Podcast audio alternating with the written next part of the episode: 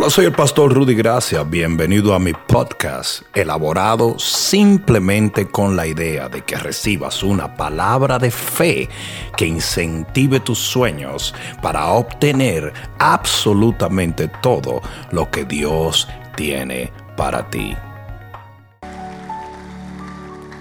Libro de Isaías capítulo 64. Rapidito libro de Isaías capítulo 64. Dice la palabra de Dios. Oh, si rompieses los cielos y descendieras, a tu presencia se escurriesen los montes, como fuego abrasador de fundiciones, fuego que hace hervir las aguas para que hicieras notorio tu nombre a tus enemigos y las naciones temblasen a tu presencia. Cuando haciendo cosas terribles, cuales nunca esperábamos, descendiste y fluyeron los montes delante de ti. Ni nunca oyeron, ni oídos percibieron, ni ojo han visto fuera de ti que hiciste, lo que hiciste por el que en él espera. Saliste al encuentro del que con alegría hacía justicia de los que se acordaban de ti en tus caminos. He aquí tú te enojaste porque pecamos y en los pecados hemos perseverado por un largo tiempo. ¿Podremos acaso ser salvos? Si bien todos nosotros somos como suciedad y todas nuestras justicias como trapo de inmundicia y caímos todos nosotros como hoja y nuestras maldades nos llevaron como viento. Nadie hay quien invoque tu nombre que se despierte para apoyarse en ti. Por lo cual escondiste de nosotros tu rostro y nos dejaste marchitar en poder de nuestras maldades. Ahora pues, y ahora donde se pone bueno, Jehová, tú eres nuestro Padre y nosotros barro, y tú el que nos formaste, así que obra de tus manos somos todos nosotros. ¿Cuántos pueden decir amén a la palabra de Dios? Por más errores que cometamos, somos de Él. Y Él tiene un plan. Y ese plan se va a cumplir. Nos guste o no, se va a cumplir. Amén. Pon la mano en tu corazón y dile gracias Señor por tu palabra. Amén. Dale un aplauso al Señor. Y puedes sentarte. Yo quiero hablarles a ustedes en esta noche de instrumentos de rompimientos. En el libro de Isaías hay muchas escrituras que hablan de que el pueblo de Dios florecería aún en el desierto. Es más, la nación de Israel es una prueba de que nuestro Dios puede tender mesa en el desierto. Israel es una nación próspera, una nación fértil, una nación bendecida, pero es simplemente porque el rey de reyes y el señor de señores vela por Israel. Alguien debió decir amén allí. Y es por eso que le tienen recontra mega envidia. Es por eso que el enemigo lo detesta porque prueba un punto y es que donde Dios está, la bendición es imparable. Israel es un paraíso en medio de un desierto, tal y como el Señor lo dijo en Isaías 27, 6. Dice, Jacob echará raíces y florecerá. Isaías 35.1, florecerán como la rosa. Isaías 35.2, florecerán profusamente. Porque donde Dios está, yo dije donde Dios está, allí crece y se multiplica y florece y se embellece todo. Sin embargo, esta escritura habla de que el pueblo había marchitado, que es lo opuesto a florecer. Dice que el pueblo estaba marchitando totalmente.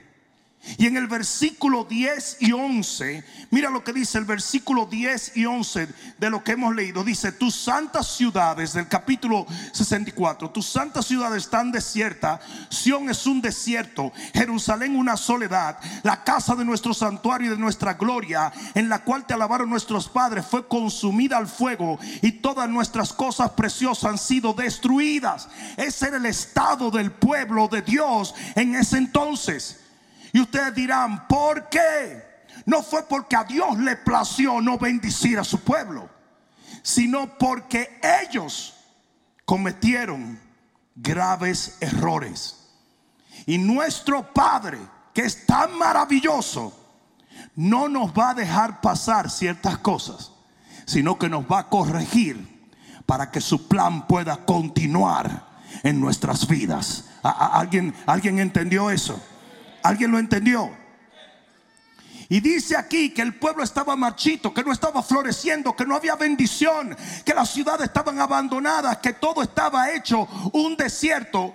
Porque vieron varias cosas que los hijos de Israel perdieron. Y yo soy de los que creo que estas mismas cosas las ha perdido el pueblo de Dios hoy.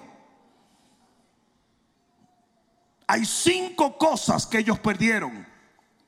Número uno, perdieron su santidad. Me va a dejar solo, ¿verdad? Como que no con balsa de pecadores inmundos. ¿Qué va a decir la gente que no está viendo por el internet? Que es una iglesia de puros pecadores. Ustedes tienen que decir, e-, eso es cierto, aleluya. Bueno, ¿para qué disimular? Pero es que esa carita que tienen algunos de ustedes Muchacho, como que Dios le convirtió el corazón, le dejó la cara de testimonio. ¿eh? Déjeme, devolverme para que no se me desacredite el ministerio aquí, ¿ok? Lo primero que ellos perdieron fue su santidad.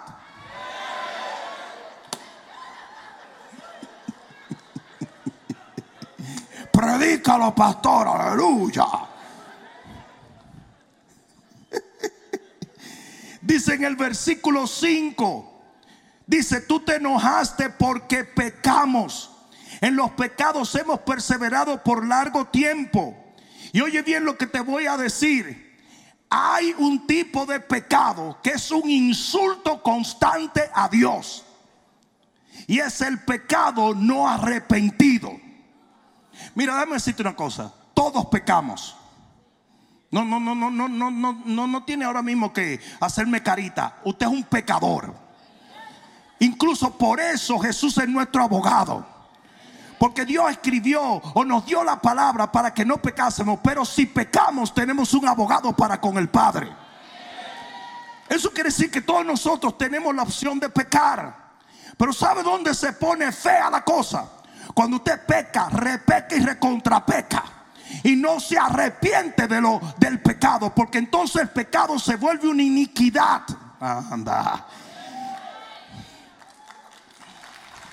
Y la iniquidad se hace tan parte de ti que hasta le heredan tus hijos y tus nietos. Pasa de generación porque se convierte en parte de tu ADN, de tu esencia. Por eso dice la Biblia que el pecado de inmoralidad sexual dice que queda en tu cuerpo. La Biblia dice en el libro de Proverbios, te estoy hablando de un solo tipo de pecado, dice que cuando un hombre toca una mujer y lo hace y, lo hace en pecado, deja un rastro en la mujer. Quizá otro hombre no lo ve, pero Dios sí.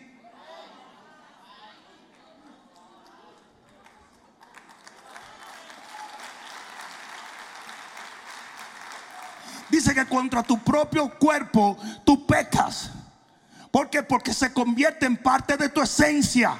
Y aquí dice, el problema no era que habían pecado porque Dios es misericordioso. El problema era que seguían pecando y no se arrepentían, sino que perseveraban en su pecado. Y si hay algo que Dios deteste es el pecado voluntario. Cuando usted sabe que no debe hacer algo, cuando el Espíritu Santo le ha traído convicción, cuando el Señor te ha hablado profundamente y usted persiste en ello, usted está buscando juicio. Usted está buscando juicio. Porque Dios no pagará cada semana, pero de que paga, paga.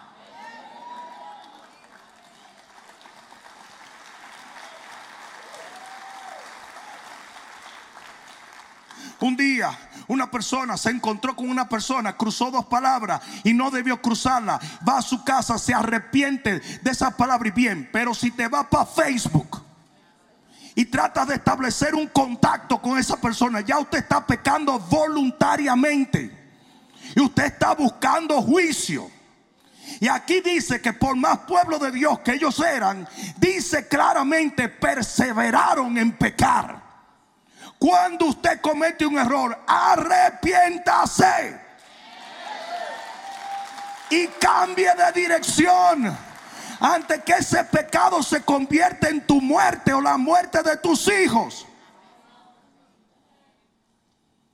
Porque la paga del pecado es muerte. Yo dije, la paga del pecado es muerte. Y si usted no pone ese pecado bajo la sangre de Cristo, eso va a venir a pasarle una factura a tu matrimonio o a tus hijos o a tu dinero o a lo que sea que Dios te haya dado. Y no diga, no, que yo soy hijo de Dios. No tiene nada que ver. Si usted es hijo de Dios, cuando más convicción tiene que tener.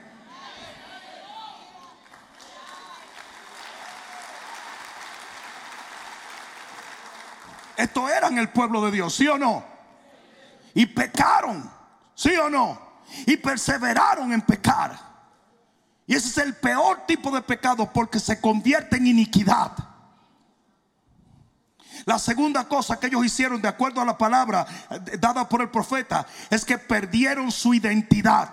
Porque cuando usted peca y repeca, usted comienza a perder la identidad que Dios le dio. Sí, Dios dice claramente que usted es justo, pero cuando usted hace vagamundería tras vagamundería, usted comienza a pensar, soy un sucio. Y eso es lo que dice ahí. Dice, somos sucios. O sea que la identidad de la gracia se perdió. Dice en el versículo 6, en el versículo 6, mira lo que dice, dice, si bien todos nosotros somos como suciedad y toda nuestra justicia como trapo de inmundicia, o sea, en otras palabras, ellos no decían, nosotros cometimos un error, decían, somos un error. De hacer algo, ellos se convirtieron en algo. ¿Y tú sabes por qué hay tanta falta de identidad cristiana en la iglesia? Porque persistimos en hacer lo mismito que hacíamos antes de ser cristianos. Y el diablo le dice a la gente, ah, pues tú eres eso todavía. Tú eres lo mismo, tú no has cambiado. Usted tiene que tomar control de las cosas que usted hacía antes y cortarla de su vida para que eso no le afecte en su nueva identidad. Mira cómo ellos pecan y después que pecan comienzan a decir somos sucios. Porque ya ellos pensaban, perdieron la identidad de lo que Dios había hecho, de su redención. Tres, perdieron su devoción. Y en el versículo 7, mira lo que dice. Dice, nadie hay que invoque tu nombre o que se despierte a apoyarse en ti. ¿Por qué? Porque cuando usted está mal, lo que menos usted quiere es encontrarse con Dios. Ustedes se acuerdan a Adán y Eva, que cuando el Señor vino salieron huyendo. Y el Señor dijo, ¿dónde están ustedes? Y él, no, que nos dio vergüenza, estamos escondidos. ¿Y desde cuándo ustedes se esconden de mí? Pues claro, ¿por qué que la gente le da tanta brega a orar? A menos que tenga una cara de yuca. Porque yo hay cristianos con cara de yuca. Que aunque pecan, tienen la conciencia cauterizada y no les da vergüenza entrar en la presencia de Dios. Pero si usted tiene su conciencia bien y usted ha pecado, usted no quiere entrar en la presencia de Dios. Dice, no había nadie que invocara el nombre del Señor. Y nadie que se apoyara en Dios. Qué horrible es que te pase algo en la vida y tú estés mal con Dios. Qué horrible, porque entonces te da como cosa orar, ¿verdad? Mira, Señor, yo sé que yo no debí manejar borracho. Y yo, yo no vi esa viejita cruzando, porque que yo, yo no la vi, Señor, yo no la vi. Yo la batí, pero no la vi. No. Señor, si ya yo iba por Beisa y cuando me di cuenta que estaba en el sunroof la vieja, yo no. Ahora me quieren meter 10 años por DJI. ¿Qué, ¿Qué, cosa más horrible cuando una gente le dice, Señor, si tú me sacas de esta, te juro, te lo juro, te lo juro por San Shakira, que voy a salir de eso. ¿Qué es eso? ¡Qué horrible!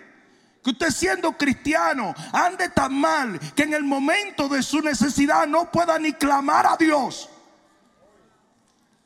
Nadie estaba orando, nadie se estaba apoyando en Dios. Qué diferente a Josafat que cuando vino un ejército contra él, él se paró delante del trono de Dios, delante del altar de Dios y le dijo, aquí estoy esperando un milagro y Dios respondió desde los cielos.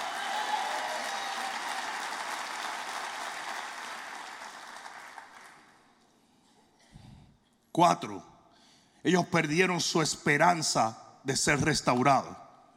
Versículo 5 dice, ¿y podremos acaso ser salvos? Podremos ser restaurados. Porque mira lo que te pasa. Tú puedes estar lleno de fe. Y cuando usted se aleja de Dios, esa fe se comienza a desvanecer. ¿Sí o no? Entonces usted estaba lleno de esperanza y lleno. Y el Señor, no, no, no, no te apures, hombre. ¿Qué problema ni problema? Si para Dios no hay problema, alaba lo que Él vive. A Dios no hay nada imposible. Es el hombre de fe, el hombre que está bien con Dios, el hombre que tiene comunión con Dios, la mujer que está metida bajo la sala del Altísimo, el pueblo que está esperando en Dios. Chacho, encuéntrate con una gente con fe y cualquier cosa que tú le digas, te dice, forget it, man. Límpiate esos mocos y vamos a orar y vamos a creerle a Dios y vamos a ver a Dios obrar. ¿Sí o no? ¿Sí o no? Ah, pero qué difícil es. Qué difícil es tener esperanza en Dios cuando no tenemos comunión con Dios. Poco a poco la gente se va alejando tanto de Dios que Dios se va convirtiendo en una película de Disney. Y a veces las iglesias están llenas de gente que tienen una fe fofa, una fe totalmente hollow, no tiene poder ellos llegaron a tener duda de que podían ser restaurados. Y eso es una de las peores cosas que le puede pasar a una persona. Porque si usted cae en una cama y usted comienza a dudar de si Dios lo va a levantar, lo más probable es que usted se va. Porque lo único que puede apagar los dardos de fuego del enemigo es la fe.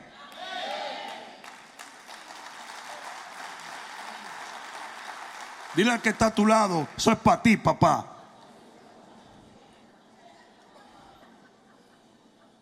Cinco, ellos perdieron su estabilidad. En el versículo 6 dice que hemos sido llevados por el viento y la palabra viento allí es espíritu y no está hablando del espíritu de Dios. Está hablando de que había espíritus que estaban jugando con ellos, llevándolo de un sitio a otro. Porque en el momento en que el diablo se da cuenta que usted no está conectado con Dios y que usted no se puede parar delante de Él y decir mayor es el que está en mí que el que anda en el mundo, el diablo va a comenzar a mover tu familia en la dirección que no es, a mover tu finanza, a mover tus emociones, a mover la gente que tú amas. Y de repente ustedes se ven haciendo decisiones erróneas yendo en una dirección errónea porque cualquier espíritu se está moviendo en la casa. Ah, me van a dejar solo, ¿verdad? Como que no con ustedes. Y esto no era el plan de Dios. Esto lo hicieron ellos. Y a los cristianos nos encanta culpar a Dios por lo que nosotros tenemos que tomar responsabilidad. Falta de oración, falta de comunión, falta de arrepentimiento, orgullo. Y después decimos, ¿qué es lo que pasa con Dios? Y Dios tiene que permitir que marchitemos para que nosotros aprendamos. Porque si no aprendemos, perdemos mucho más que lo terrenal. Podemos perder nuestra alma misma.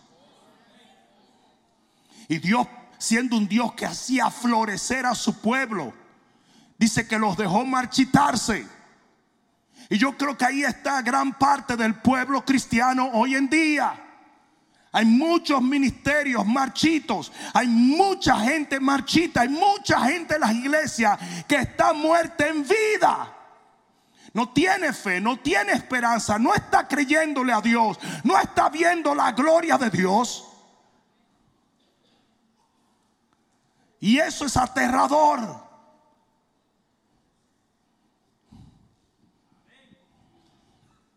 Pero hubo un hombre. Yo dije, hubo un hombre. Porque eso es todo lo que Dios necesita. Un hombre o una mujer.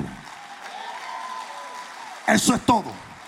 La Biblia dice, he buscado un hombre que haga vallado entre el pueblo y yo y ese hombre se representa en el libro de Isaías capítulo 64 como el profeta Isaías.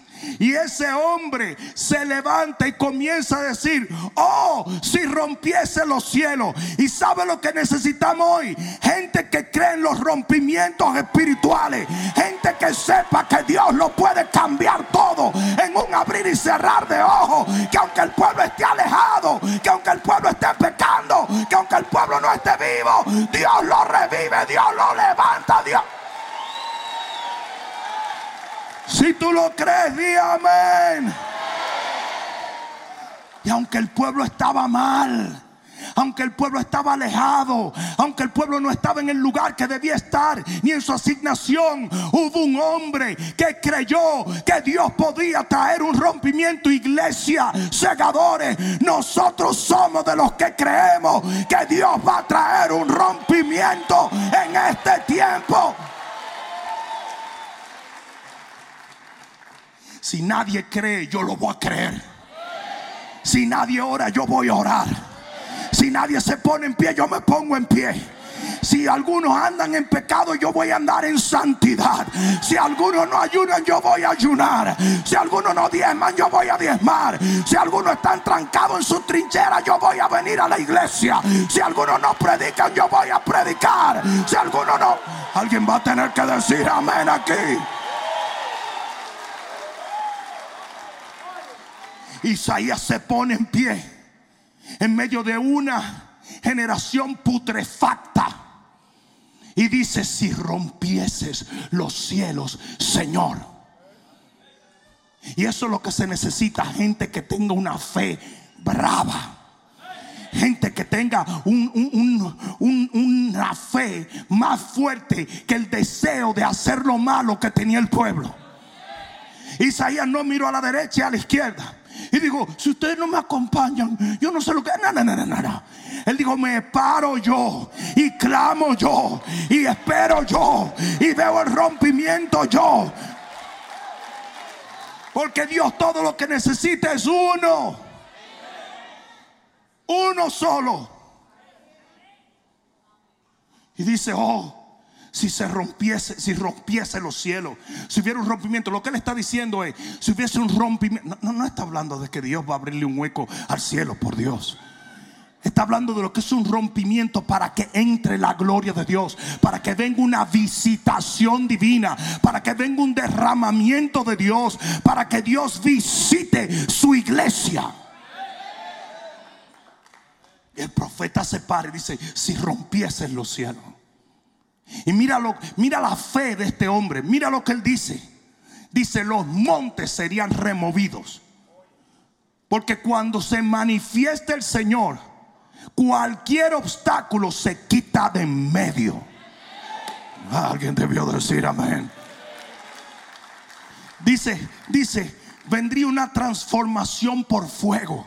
Dice tu fuego como fuego de fundiciones. ¿Sabe lo que él está hablando? El fuego era lo que fundía el metal. El fuego era lo que se usaba para tomar el metal y hacer de ellos armamentos o hacer ornamentos de los sacerdotes o de la iglesia o del templo. Y dice, cuando tú te manifiestas, Señor, cuando viene un rompimiento, mi Dios, entonces tu fuego lo quema todo, derrite todo corazón, cambia todo hombre, cambia toda mujer, cambia los hijos, cambia la casa, cambia la finanza, lo cambia todo.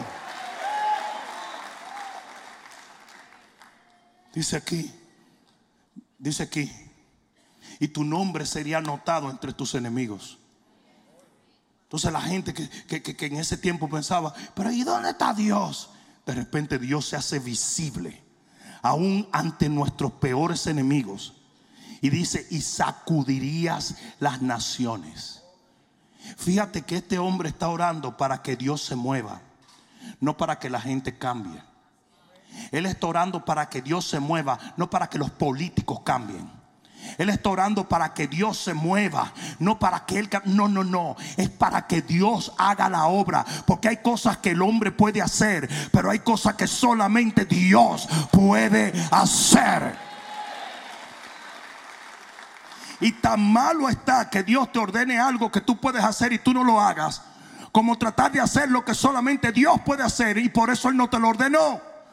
Y una de las cosas que tenemos que aprender es que para que venga un avivamiento, la gente tiene que esperar en Dios y no en el hombre. ¿Cuál es el revolú de la gente siempre mirando al otro? Y tú tienes esos bigotes, esos bigotes son del diablo. Y tú tienes el pelo amarillo, eso es del diablo. Y tú tienes que... No. Es Dios el que tiene que traer la convicción a cada vida y transformar cada corazón y tocar nuestra generación y sanar a los enfermos y libertar a los cautivos. Que hay gente que tiene tanta fe en el hombre. Yo dije hay gente que tiene tanta fe en el hombre. Cuando dice la Biblia, maldito el hombre que confía en el hombre. En vez de usted estar matando a los muchachos suyos tú estás loco por matarlo porque no te hacen caso. Declárale la guerra, orando, creyendo, buscando de Dios. El estado era paupérrimo. Pero Isaías no salió a tratar de arreglar el pueblo. Él comenzó a clamar por un rompimiento.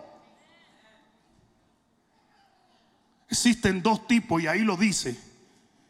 En este capítulo 64, de Isaías existen dos tipos de visitación. Hay una que es la visitación soberana. En el y está en el versículo 3. Mira lo que dice. Y esto te lo voy a dar gratis. ¿eh? La visitación soberana, versículo 3. Aquí va. Cuando haciendo cosas terribles, cuales nunca esperábamos, descendiste y fluyeron los montes delante de ti. ¿Qué dice cuando nunca qué? No estaban esperando. Eso es una visitación soberana. Que Dios hace lo que tú ni pediste ni esperaste. Tú no lo mereciste ni te lo ganaste, pero Dios lo hace.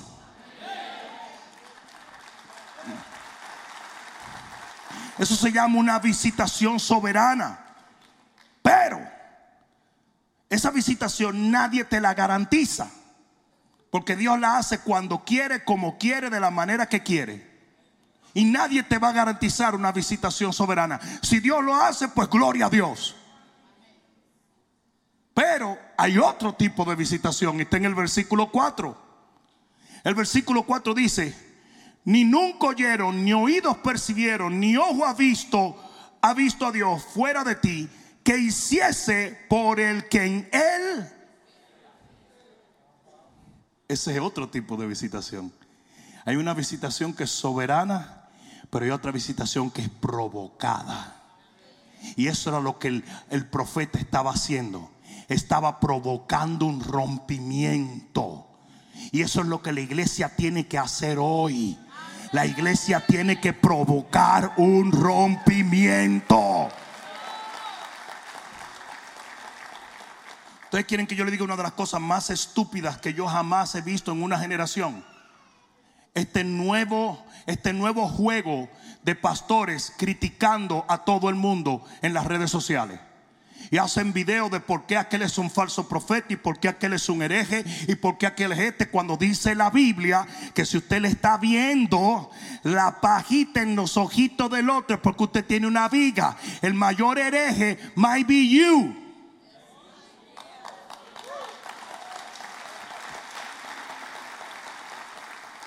Y ellos creen que van a, de repente ellos van a hacer que miles y miles de personas vean la luz y abandonen estos pastores para ir a sus iglesias. ¿Qué disparate es eso? ¿Qué disparate?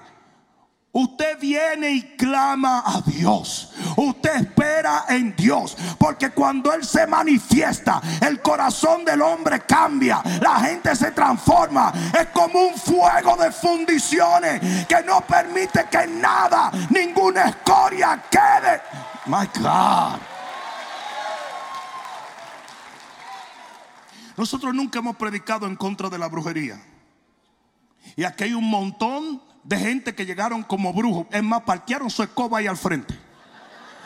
Pero cuando sintieron la gloria de Dios, hasta la escoba salió huyendo sola, como un Tesla. Aquí han venido gente en droga, aquí han venido traqueteros. Yo, yo me río porque la gente no sabe el testimonio de César. Que César venía a la iglesia porque le iban a vender droga aquí. El tipo que le vendía el par a César venía aquí. Y le decía, no, no, juntémonos ahí, vamos a ir este pastor, que uno ya se motiva mucho y después nos fumamos un tabaco y por ahí seguimos. Hijo de la chancleta. ¿Sí o no, César? Pero ahí entre tabaquito y tabaquito, el tipo pitipla. Pero yo nunca, yo nunca le dije nada. Yo nunca con las caras de marihuana que tenía, yo nunca le dije nada.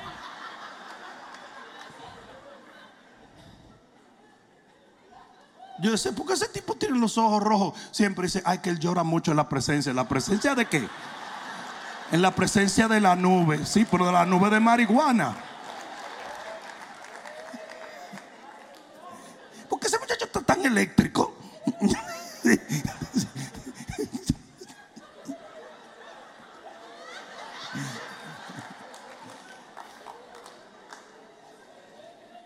Aquí entra gente de todos tipos. Aquí hay gente que seis meses atrás te hubieran asaltado ahí en el, en el, en el parqueo. Y ahora están llenos del Espíritu Santo, alabando a Dios, camino al cielo. ¿Por qué? Porque no lo hago yo, lo hace Él, lo hace su presencia, lo hace la gloria de Dios. Y eso fue lo que Isaías entendió, el poder de un rompimiento. Y él comienza a decir, Señor, si rompen los cielos, todo cambia. Esto es un megatollo. Pero si tú te metes aquí, todo va a cambiar.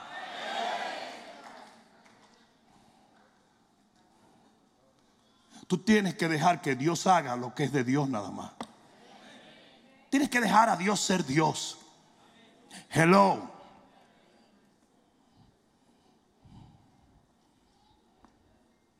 Hay un movimiento soberano, pero hay un movimiento provocado.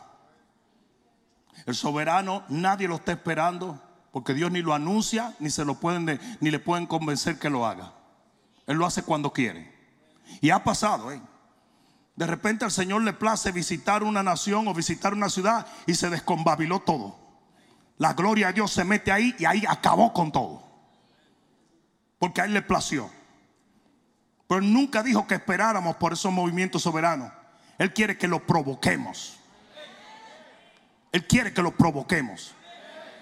Porque la Biblia sí habla de que Dios puede ser provocado. Y tú lo puedes provocar a la ira o lo puedes provocar a la bendición. Una de las dos. O lo provocas a la ira o lo provocas a la bendición. Y lo que estaba haciendo Isaías era precisamente provocando a Dios provocando un rompimiento, provocando una visitación. Ahora, ahí mismo, Él describe quiénes, como Él, provocan esa visitación. Y hay cinco características. Número uno, los que esperan en Él. como dije hace un momento, si usted espera en Dios, si usted está esperando que Dios se va a mover, si usted está literalmente orando para que Dios se mueva, Dios va a responder su oración. Si su familia no es salva, usted tiene que esperar la salvación de su familia. Si usted está enfermo, usted tiene que esperar su sanidad. Si usted tiene problema económico, usted tiene que esperar la bendición. Porque solo lo que usted espera es lo que usted recibe. Dice que el hombre que estaba parado a la puerta del templo miró a Pedro y a Juan esperando recibir algo de ellos. Él no sabía bien lo que él iba a recibir, pero él estaba esperando por algo. Y usted tiene que esperar en Dios. Porque dice que los que esperan en el Señor son como las águilas, que se van fortaleciendo hasta que se elevan a las alturas hay una sentencia de que del que confía en Dios. Y esa sentencia es una sentencia de bendición.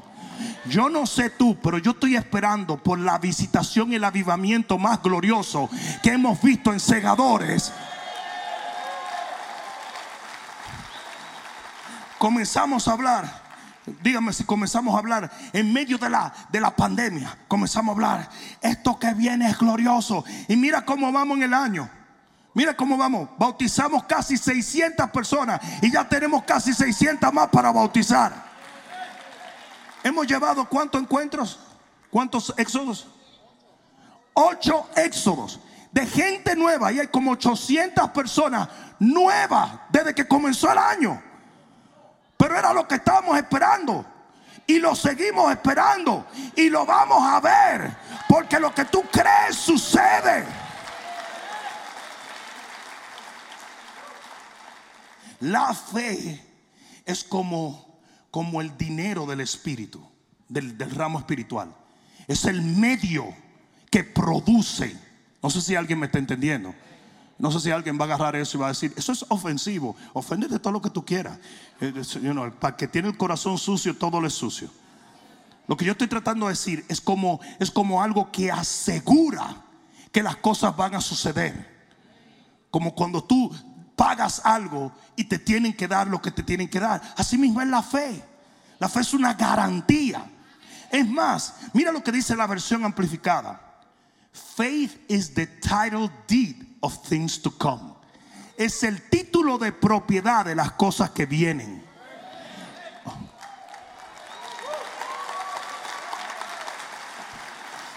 Es como que usted compre una casa preconstruida y le dan, usted lo pagó quincán, porque Dios lo bendijo demasiado. Y usted paga esa propiedad tiquitaqui. Y le dan el título. Todavía la propiedad no está lista, pero usted sabe que eso es suyo. Y usted sabe que el día viene. Usted nada más está contando los días porque usted está seguro de que un día le van a dar esa llave. Usted va a entrar ahí y usted va a decir, bendito sea el Señor. Vamos a regocijar. Because faith is the title deed of things to come. Es el título de propiedad de las cosas que vienen. ¿Alguien escuchó eso? Lo segundo de la gente que como Isaías provocan el, los rompimientos es los que hacen justicia. No los que hablan de justicia, los que hacen justicia. Y hacer justicia significa que usted está haciendo la voluntad de Dios. ¿Usted está entendiendo eso? Mira lo que dice. dice aquí, versículo 5, saliste al encuentro del que con alegría hacía justicia. Y me encanta eso. Porque usted no solamente tiene que servirle al Señor, usted le tiene que servir contentico. Usted le tiene que servir alegre al Señor. Sí, yo siempre le cuento la historia. siempre le cuento la historia de los hijos míos. Que ellos siempre. Eh, mira, muchacho, muchacho, búscame un vaso de agua. Can you say that in English? Que te voy a dar una pata en la cara negra esa que tú tienes. Oh, ok, tú quieres agua. Sí. No hay nada que una pata no le aclare la mente a cualquiera. ¿eh? Esa, esa, cuestión es mágica. Pues la cosa es que algunos de ellos cometían el error, y yo estoy seguro que ustedes le traían el vaso de agua, pero caliente y con cuatro granos de bichuela y dos de arroz adentro, porque lo sacaban de la, de la, ensuciadora, lavadora, nada. Eso, eso es lo que hace que bate la porquería ahí adentro. Eh, son tan haraganes que no pueden hacer así, nadie, ¿verdad? Pero la cosa es que te lo traían. Y tú lo aceptabas, ¿verdad? Y tú dices, ay, menos mal con proteína. Y te metías tus dos granos, ¿verdad? Tus dos granos de habichuela. Y no, ¿usted sabe lo que usted hacía? Se llama un soplamoco. solamente para llamarle la atención. Y eso siempre suena como tituá. Eso, eso fue documentado por los dominicanos. Yo no sé por qué un cocotazo de mano abierta suena tituá, pero es así, es tituá que suena. Es como que esos cacos rebotan. Pues la cosa es que hasta que él no lo traiga, y, tú sabes lo que yo hacía. Ellos saben, me va a traer agua con hielo, con un platico abajo, que yo nunca entendí por qué en Santo Domingo le ponían un platico abajo. Porque yo no, es como que el vaso tenía que venir sintiéndose que viene en un platillo volador, ok. Yo no entiendo. Entonces era más incómodo porque uno tiene que agarrar el platico como un idiota, uno bebiendo agua y poner el platico. Entonces Santo Domingo eran platitos de café y tú sabes los platitos de café tienen una bolita en el medio y los vasos son grandes. Entonces era un revolú. tú te volvías un ocho con la porquería de agua. Pero tú le decías a él, tú me vas a traer a mí un vaso con hielo sin proteína con un platico y una servilleta y con una sonrisa. Y esos tipos te la traían porque vuelvo y le digo, lo más maravilloso es ofrecerle un pecozón a un muchacho y que él sepa que tú se lo das. Porque hay muchos que hablan mucha tontería. Usted le da su pecozón de vez en cuando porque los muchachos reaccionan. El cerebro de un niño está hecho para unos cuantos cocotazos. Usted nunca, Ustedes nunca van a ver un dominicano de que, se, pela la cabeza caco eh, eh, a, pota. Porque nosotros tenemos tanto bulto y tanta cicatrices aquí de todos los golpes que nos dieron. Tenemos de todo aquí. Entonces eso es, se le cae el pelo a uno, se lo dejan así, pero no es que va de que ponerse a inventar, porque lo que parece es como una, una guanábana, es lo que parece, con mucho bulto. Yo no sé cómo caímos ahí, pero la cosa que dice que tú tienes que, Él salió al encuentro del que con alegría hacía justicia. Usted no puede decir, hoy tengo grupo, Y ahorita viene eh, eh, el tarado ese que priven sabe más Biblia que uno. Una cosa que yo no leo la Biblia ni en el inodoro. Entonces viene a hacerle a uno pregunta, ¿quién es el esposo de Caín? ¿Qué me importa a mí? Yo ni sé quién es Caín. Yo ni sé quién es Caín. Y le he dicho al líder mío que me diga quién es Caín. Y me dijo que un tipo que era hondureño y venía a la célula y ya no viene.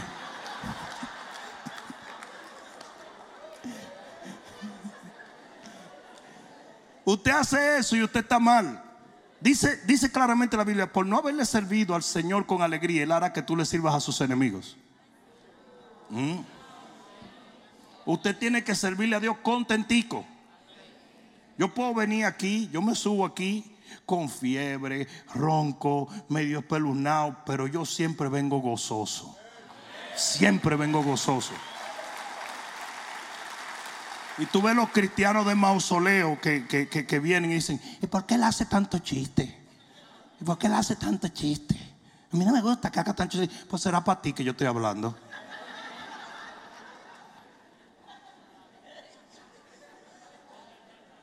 Hay gente como media tostada, ¿verdad?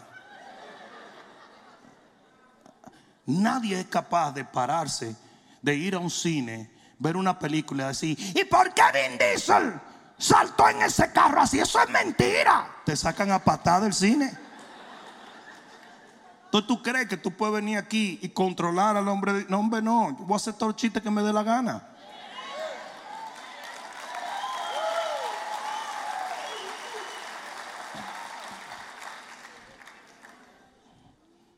Ay Dios, pero ese pastor sí es rústico. No, que tú eres muy suave. Revísate. No es una cosa que incomode más que la gente que se ofenden de todo. No, es una cosa que. E, eso da cuerda, man. Pero eso es, un, eso es un show, ustedes saben que es un show, ¿verdad? Porque se buscan un trabajo por tres pesos la hora y no se ofenden con el jefe para que no lo voten. Pero después la iglesia se ofenden porque a mi hijo le dijeron que no supo recitar el verso de que se... ¿Qué importa? Medio tarado el niño, a ponlo ahí a aprender la Biblia, caramba.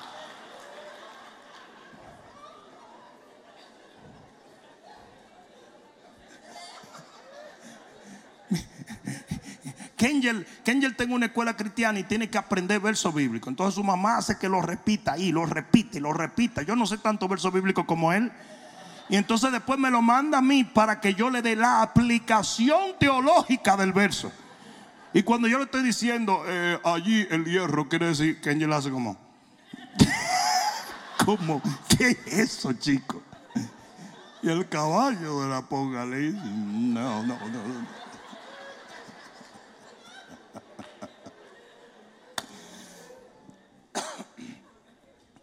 Usted tiene que esperar en Él. Usted tiene que estar a la expectativa de su bendición. Si usted no espera nada, usted no recibe nada. ¿Alguien está entendiendo eso? Es más, tan importante lo que yo estoy diciendo ahora, que puede que tú estés esperando la cosa errónea, pero si le esperas de parte de Dios, Él la hace correcta.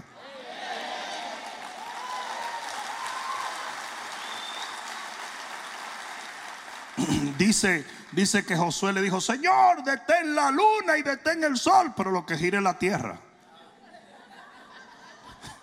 Entonces el Señor supo que él era, que él era medio bruto en, cuanto a astronomía. Él supo el tigre como que no fue a la clase. ¿Me entiendes? Pero yo voy a parar la rotación de la Tierra por 24 horas. Y la paró. Y todavía hoy, eso está en la NASA recorded de que hay un día menos en la humanidad y es porque Dios detuvo la tierra por 24 horas para contestar la, oración errónea. Ah, por eso fue que yo me casé con este gordo, por eso mismo. Señor, mándame a Brad Pitt, te mandó Armpit. Y ese gordo te tiene vuelta loca. ¿O no? No lo diga. Porque a veces tú tiras la oración así, pero el Señor la endereza. Porque si tú esperas en Él, lo que esperas en Jehová reciben.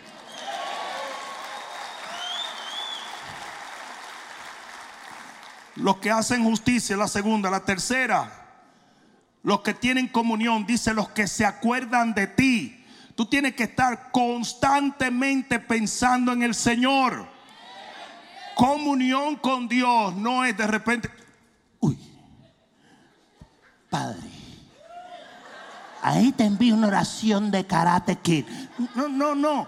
A, a, mí esa gente, esa gente que tiene que meter un cambio apostólico para orar, esa gente no sabe lo que es tener comunión con Dios. Tú te imaginas que JJ viniera y me dijera a mí, Padre, en este momento vengo a demandar que me bendigas con 20 pesos. Yo le voy a decir, no te voy a bendecir ni con 20 cheles.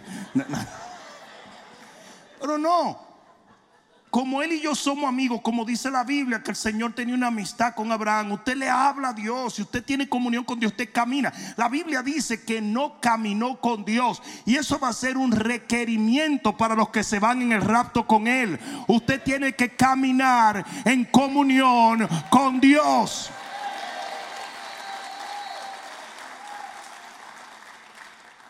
Eh, eh, esto no es cuestión de, trancarse por horas ahí, a darse en el pecho como si fuera, hubiera un temblor de tierra. No, hombre, no. El dominicano tiembla la tierra y de dice, ay, ay, ay, ay, ay. Y desde que deja de entrar a la tierra, mira, desgraciado, de acá. ¿Y dónde está el compungimiento y el arrepentimiento? ¿Dónde vi? Se fue, ¿verdad? Entonces los que tienen comunión con Él, los que se acuerdan de Él, los que tienen concordia y comunión y coinonía con Él. Hay gente que compra el libro Buenos días Espíritu Santo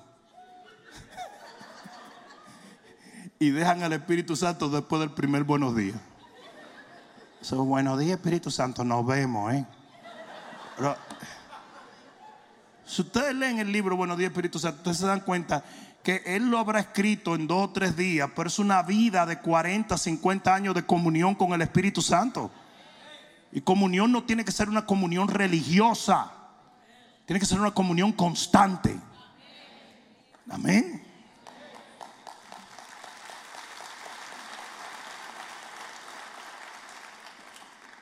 ¿Quién quiere estar casado con una gente que nada más lo ve 20 minutos al día?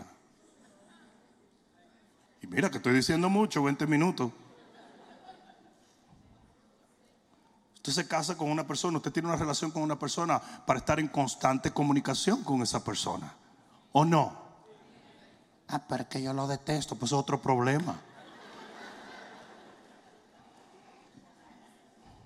Cuatro, ¿quiénes son los que provocan rompimiento? Los que mantienen su identidad.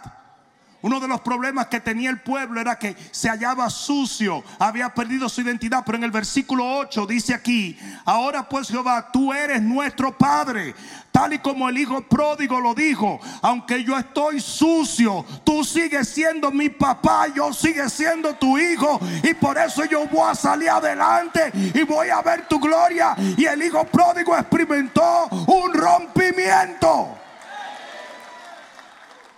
Usted no puede perder su identidad. Yo dije, usted no puede perder su identidad. Con dinero, sin dinero, enfermo o en salud, en alegría. O en... Usted es un hijo de Dios. Esto no es una vacuna que se pierde cada 20 días. Usted es un hijo de Dios. Usted tiene que caminar como un hijo de Dios.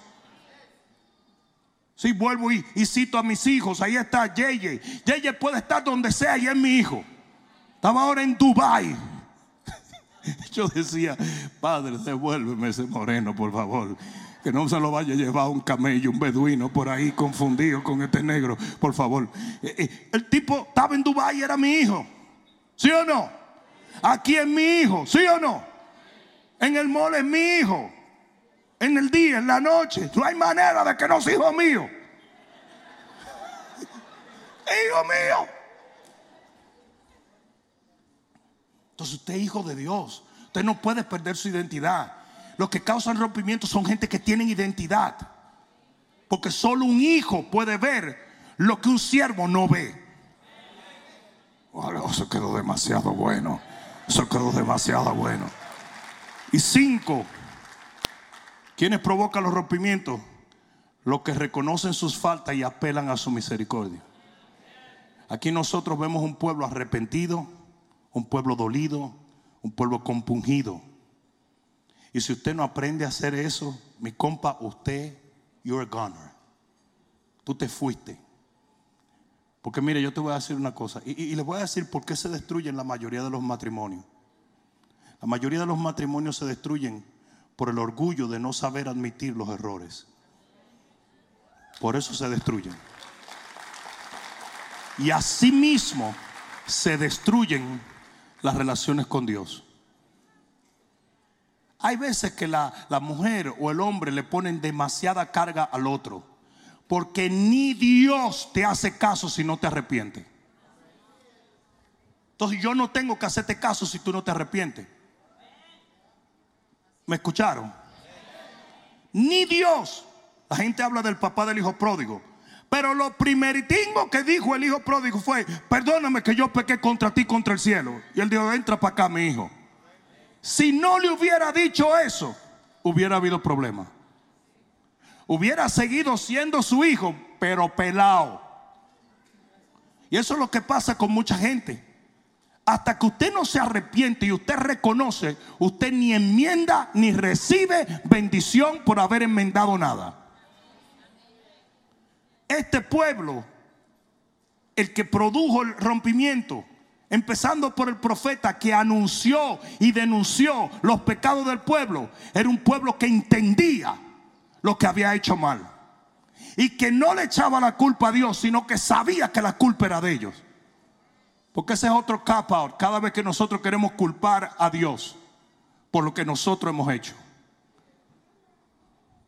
Voy a terminar diciendo esto. Si alguien me ayuda allí, se lo agradezco. ¿Cuál fue el final de todo este contexto de Isaías 64?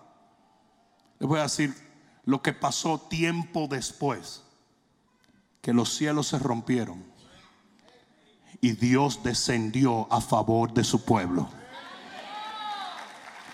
Y tal y como oró el profeta, fueron transformados por el fuego, fueron levantados por la misericordia de Dios, fueron cambiados. Y yo creo, yo creo que aunque haya multitudes de cristianos, que en este momento se han desviado, se han enfriado, han dejado de buscar de Dios, han dejado de creer en restauración. Si Dios encuentra hombres y mujeres que sí creen en su poder y comienzan a clamar a Dios, la gloria del Señor va a descender sobre esta generación. Yo lo creo, yo lo creo, yo lo creo, yo lo creo, yo lo creo. Hay alguien que lo crea conmigo.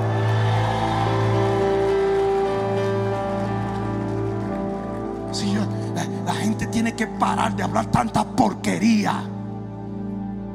Los pastores se pasan la vida hablando de lo malo y de lo horrible que está todo. Nosotros tenemos un poder que es mucho más glorioso que todos los armamentos de los ejércitos del mundo, que todos los villanos y dictadores de la tierra, que todo lo que se opone a la luz. Tenemos a Cristo Jesús en medio de nosotros.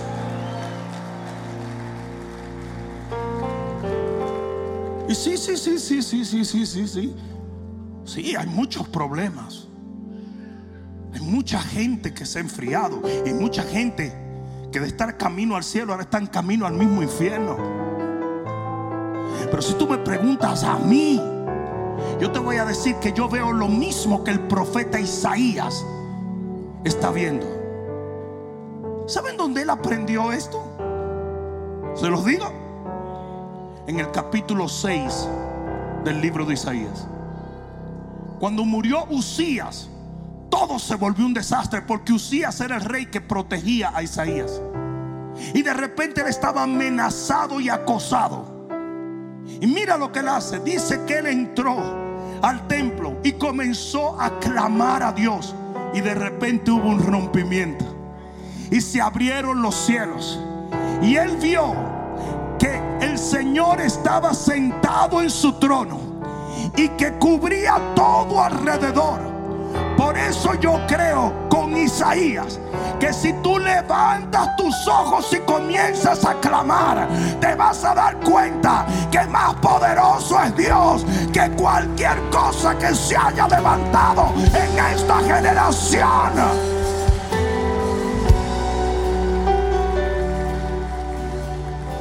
A veces el temor de la iglesia llega porque quitamos los ojos del Señor.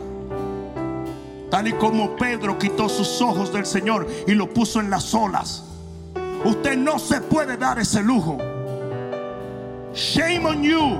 Si te pasas el día viendo CNN, MSNBC, toda esa basura y porquería.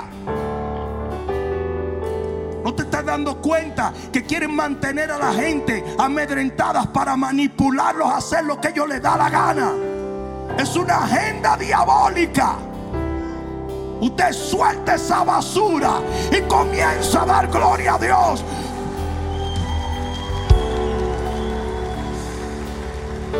Levantaré mis ojos a los montes. ¿De dónde vendrá mi socorro? Mi socorro de Jehová, quien hizo los cielos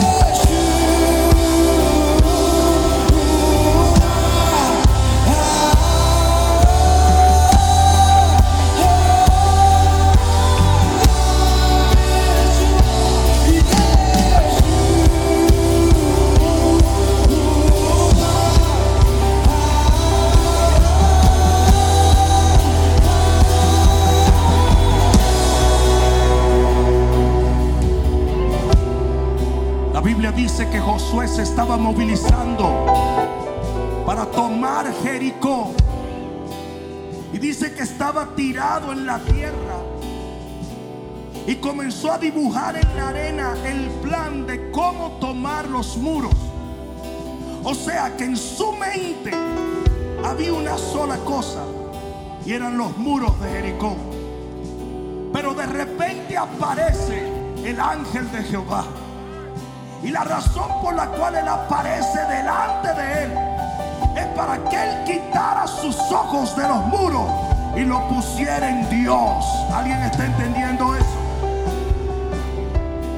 Tú tienes que quitar tus ojos del problema, de la situación, de las circunstancias y poner tus ojos en el Señor.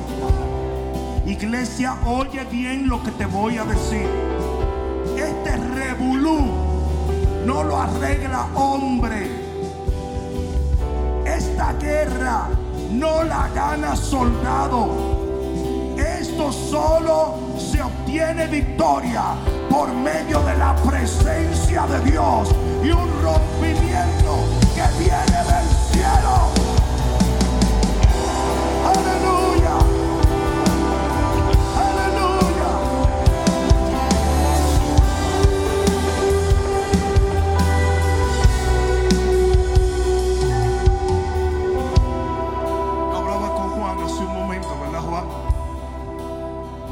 Y le decía, imagínate que tú vayas a un país, te estés preparando para ir a un país que es peligroso. Vas a una ciudad peligrosa y te sientes un poco nervioso porque vas para allá. Pero de repente tú llamas por teléfono a tu primo y tu primo tiene 25 años viviendo allá. Y de repente tú comienzas a hablar con tu primo y tu primo te dice, primo, tranquilo. Yo te voy a recoger en el aeropuerto, nada te va a pasar. Y de ahí vamos a ir a, mi vecindario, mi vecindario es tranquilo. Y muchas de las cosas que dicen no son ciertas. Y de repente tu temor se cambia en confianza. ¿Por qué? Porque tú hablaste con alguien que tiene el conocimiento, la sabiduría y la autoridad. No te llevaste de rumores, sino que alguien en el cual tú confías te dio la palabra de certeza que necesitabas. Y eso mismo pasa con Dios.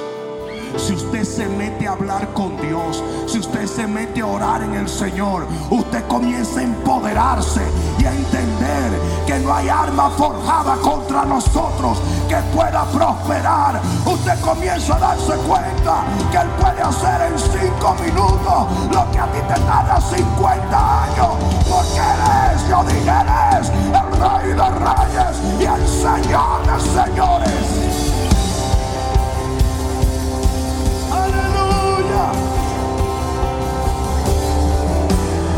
Diablo no quiere que tú hagas esto. Porque el diablo manipula a la gente por el temor.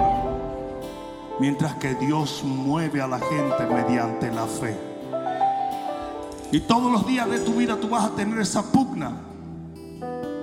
De si buscas y enfocas en el enemigo y te llenas de temor y te paralizas.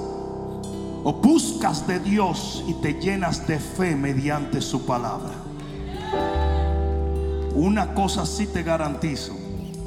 Hoy se necesitan los instrumentos de rompimiento. Y esta iglesia, este ministerio, siempre lo ha sido y siempre lo será. Alguien debió decir amén. Alguien debió decir amén.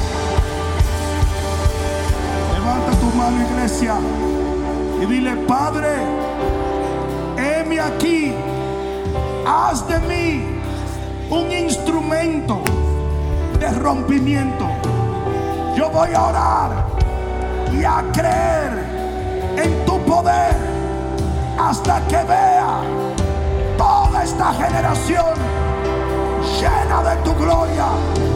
En el nombre de Jesús, veré mi familia, mi negocio, mis discípulos llenos de la gloria de Dios. En el nombre de Jesús, el que lo crea, diga amén, amén, amén, amén, amén. Vamos a hacerlo fuerte al Señor. Dios te bendiga, iglesia. Nos vemos el domingo, no venga solo. Dos balcones y medio. Amén.